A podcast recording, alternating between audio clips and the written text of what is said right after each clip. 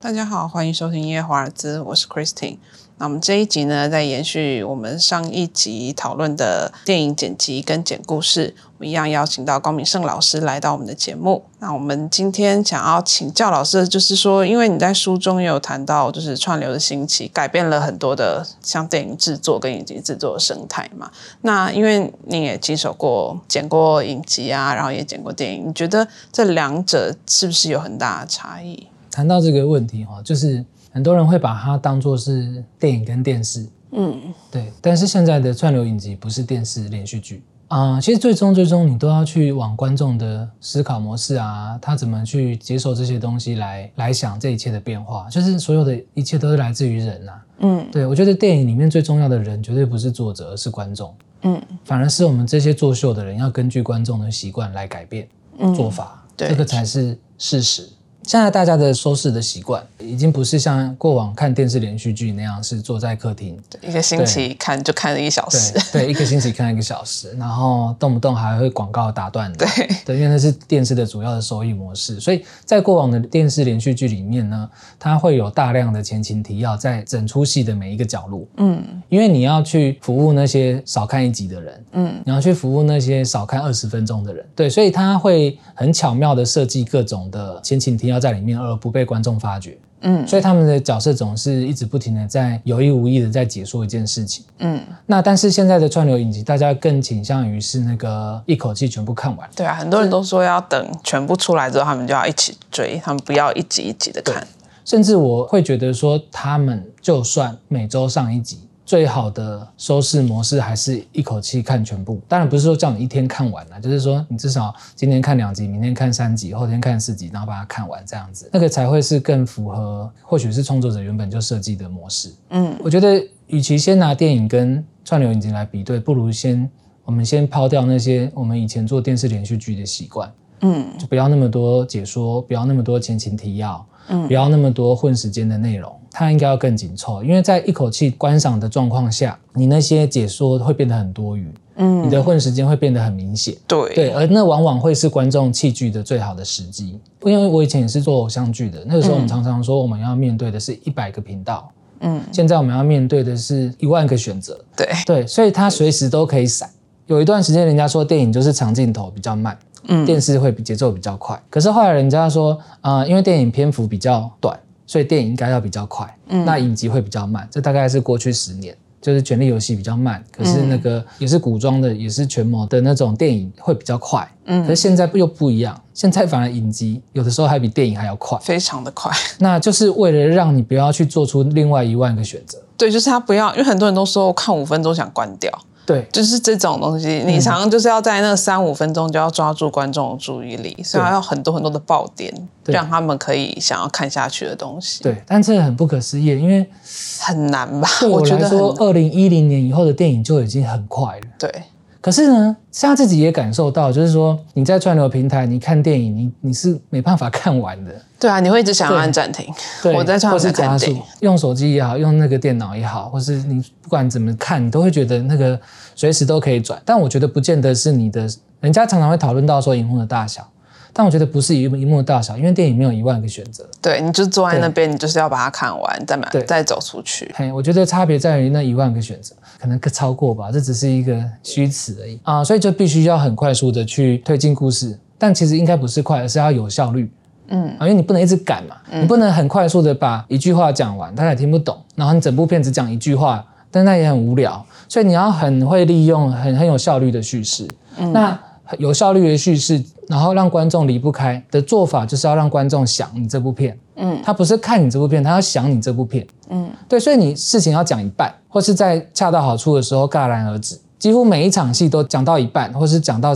七百分之七十五就不讲，就演别条线的故事，演 B 线，演 C 线，可是你又不能太多线，因为太多线的话，观众又会对觉得很会搞不杂清楚啊杂。对对对对对，然后有时候回到 A 线的时候呢，你会想说上次演到百分之七十五，这次从百分之七十六开始演，没有没有，他可能就跳到新的进度条去了，新的进度条也不从百分之零开始演，他从百分之十开始演，所以他会一直让你处于一个再来会怎样，嗯现在是怎样，所以你就一直去想，一直去想，一直去想，对，大概是这样所以。这在剪接方面会更困难吗？还是我想就只是不一样的方式而已，更爽 快？对啊，你就可以删掉很多东西啊，嗯因为拍的时候不可能这样拍，对，你不可能让演员话讲到一半，然后就是说你在，然后就演员就演到在而已嘛，你绝对说你在哪里，然后甚至对方还回说其实我在哪里，演员会需要把一个完整的戏演完，那个情绪才能够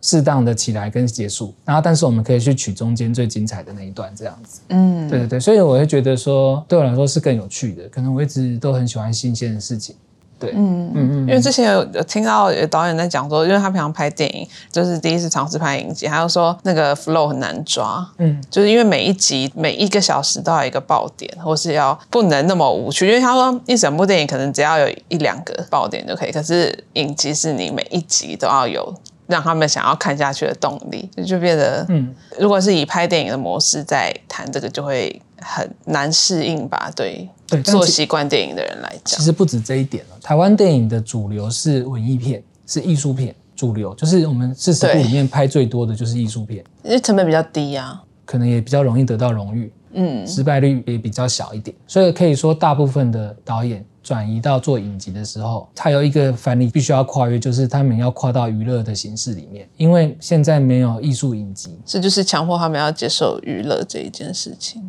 跟主流观众这件事情。没有人强迫他，他自己接的嘛。对啊，对啊，他要接他就要学啊，嗯，对啊，对啊，现在没有艺术影集嘛，没、对啊没有人看得下去艺术影集、对，啊，所以大家都在想王家卫的《繁花》到底会怎么样。 或者说还没有成功的例子啦。对嗯，那影集就算比较偏比较文一点，都还是挺娱乐的。对，对，又或者说，它就算没有鬼、没有打架、没有飞车，它都还是娱乐的。爱情也是不娱乐然的就是爱。情，对对对对啊，它带点喜剧成分，也是娱乐片的类型片的这些范畴里面。嗯，对，所以不只是说电影跟影集，他们往往会把它当电视，这就是一个更大的谬误。然后还有一个，他们始终没有去想到说，其实电影是有很多类型的。嗯对，然后又娱乐片跟文艺片的做法常常是截然相反，嗯，所以我就会觉得，我就像我刚刚讲那句话，就是我认为没有作者，最重要的人是观众，我们做秀的人要根据观众呃改变自己的做法。对啊，这岂不就验证？就因为刚刚提到节奏这件事情，因为你也在书中讲到，就是嗯，你觉得没有什么剪接的节奏这件事情对吗？怎么解释这个说法应？该是说我始终想不通为什么剪接是节奏。嗯，他们在说整部电影的节奏，或是整部作品的节奏，你觉得人生是一种节奏嘛？放假有没有它的节奏？可是没有人可以解释放假的节奏是什么。确实什么是，都可以是节奏嘛。你你可以说，那、今天很有放假的节奏，今天很有放假的感觉，今天很有放假的气氛。你会发现说节奏等于感觉等于气氛，嗯，但你会说在那个交响乐听到说，哎，我们今天换那个四四节奏，是换成那个我们我们的气氛换成四四拍子，嗯，所以那个词汇是错，那个概念是对的，但词汇是错。我觉得那个词汇是有点类似宣传标语，那个空气感的头发。对，可是你头发会含空气吗？不见得嘛，它只是一个很绚丽的形容词而已。嗯，对，所以那你觉得是什么样子的词汇比较正确？嗯，我觉得大多数人讲的节奏是推进故事的速度，几分钟就要把什么事情讲完，而几分钟要把什么事情讲完，其实那个在整个电影的学问里面，它是戏剧结构。嗯，对，它是结构，它不是节奏。虽然中文听起来很像，对，其实不太一样，因为节奏含太多事情了。大家说的简介节奏含太多事情了。然后另外一种就是说，呃，观众接受讯息的量，什么时候要多，什么时候要少，嗯，什么时候要快，什么时候要慢。所以多少快慢都是用一个词来涵盖，这是我认为是不好，容易误解。再来就是说，造成观众蒙太奇效应，就是让观众去猜，让观众去想，让观众自己去脑补的时间点，大概是这样。嗯，所以你没办法替换节奏这个词，因为在剪接的节奏，电影的节奏本来就含太多太多东西，对，所以我会说，我就会建议我的学生说，不要用这个词去思考，嗯，不然你永远想不透。对，就像佛教的很多用语，你永远是想不透，这太大了。嗯，所以这应该是剪接师要掌握的东西吗？对，如果就你来讲的话，你是怎么样在调整这个方面？因为其实如果都以感觉去去抓的话，你每一次的感觉应该都是不一样吧？我觉得依靠感觉来做事的人，注定会江郎才尽。因为你的感觉总有一天会跟这个世界的人的感觉不一样，嗯因为我们会老，嗯我们会有我们特殊的人生经历嘛，我们会有只属于自己的风霜嘛。如果说过头了，那就没有人可以理解你，嗯那你就不能代表大多数人的感觉。或一部分的人感觉，因为你是如此的特殊，嗯而每个人都是如此的特殊，所以本来就不应该靠感觉做事情嘛。嗯你要去想哦，电影的拍摄预算可以盖一栋房子，这么大的一个工业，怎么可以靠感觉做事情？嗯，对，这是不可思议的。对，又或者是说，全世界靠感觉做事情的有什么？其实，对很少， 对啊，那是个过度浪漫的说法。我觉得那个是影评人所写出来的美好的电影的世界，可是实际上并不是这样。我们毕竟是在生产，嗯对，然后所以它还是有一些它的方法。艺术创作的方法在于它更新迭代的速度比其他的产业快很多。嗯所以它一直允许突破跟创新，突破规则跟创新。那到底要照什么来做故事嘛？我我会觉得说，还是嗯、呃原则上你必须要抓到这个时代的正在进行中的美学是什么。嗯对，如果你有学过艺术史的话，你会发现每隔十年就会有一个新的嗯，差不多，对，新的运动。但有在听像这个 podcast 的观众，你去想，十年前的你跟十年后的你，你的创作打扮是不是已经很不一样？嗯所以人的生活其实也是这样子。对，所以我认为在制作电影或者说是创作艺术上，坚持自我是一件固步自封的事情。嗯所以我觉得做法一就是你要一直去掌握现在的人，现代的人的生活，他们的想法，他们的价值观。哪怕这个人已经活了四十年了，他真的每隔十年他就不太一样。嗯对对，所以你必须要去掌握这整个时代的样子，不论是这个时代的渴望，这个时代的痛苦，还是这个时代的什么。那例如说，像在二零二二年，如果你还写了一个故事说电玩故事有害身心的话，那肯定 就对，或许在八零年代可以吧， 嗯，那四十年后不行了、嗯，因为每个人手机都有游戏啊，连你妈都爱玩，你妈以前专门在骂你说打电动有害身心，那她突然间问你这个游戏怎么玩，这个时代就变了嘛，它很有意思嘛。我觉得这个世界是很有意思的。那为什么电影不改变呢？电影会一直改变。我还想问说，就是这这是一个说法啦，就是常常很多人说剪接救了某一部电影，对，就是你觉得这个是可能的吗？就是真的可以剪接会差到这么的多吗？就是一部电影的成败，我我觉得过度的强调剪接救了某部电影是看不起剪接师，为什么？为什么这因为样？剪接本来就很重要啊。嗯那有没有可能一个演员救了整部电影？其实我觉得有可能、啊。如果说钢铁人找高敏胜去演，不就毁了吗？那你可以说哇，小罗伯道尼救了整部钢铁人，因为把高敏胜换掉了，嗯，你 懂我意思吗？就是说，OK，啊但是不可能找一个不会剪接的人去剪接啊。会啊，就是看不起剪接，就找一个不会剪接的人去剪接啊。嗯，这个很常发生。其实，在行业里面，我我我我的观察啦，因为他们不知道剪接在干嘛，他们觉得只是找一个会操作电脑的人就可以做了，嗯或者说导演觉得他自己就会操作电脑，他就会做了。导演觉得他凭着自己的导演专业就可以剪接了。嗯才会导致后面的，哎，我们还是找一个专业的剪接师来好了。那我并不会觉得这个很了不起，因为这就是剪接师的职责所在。嗯王家卫如果不找杜可风，而是找你的同学来当摄影师，你觉得王家卫还是王家卫吗？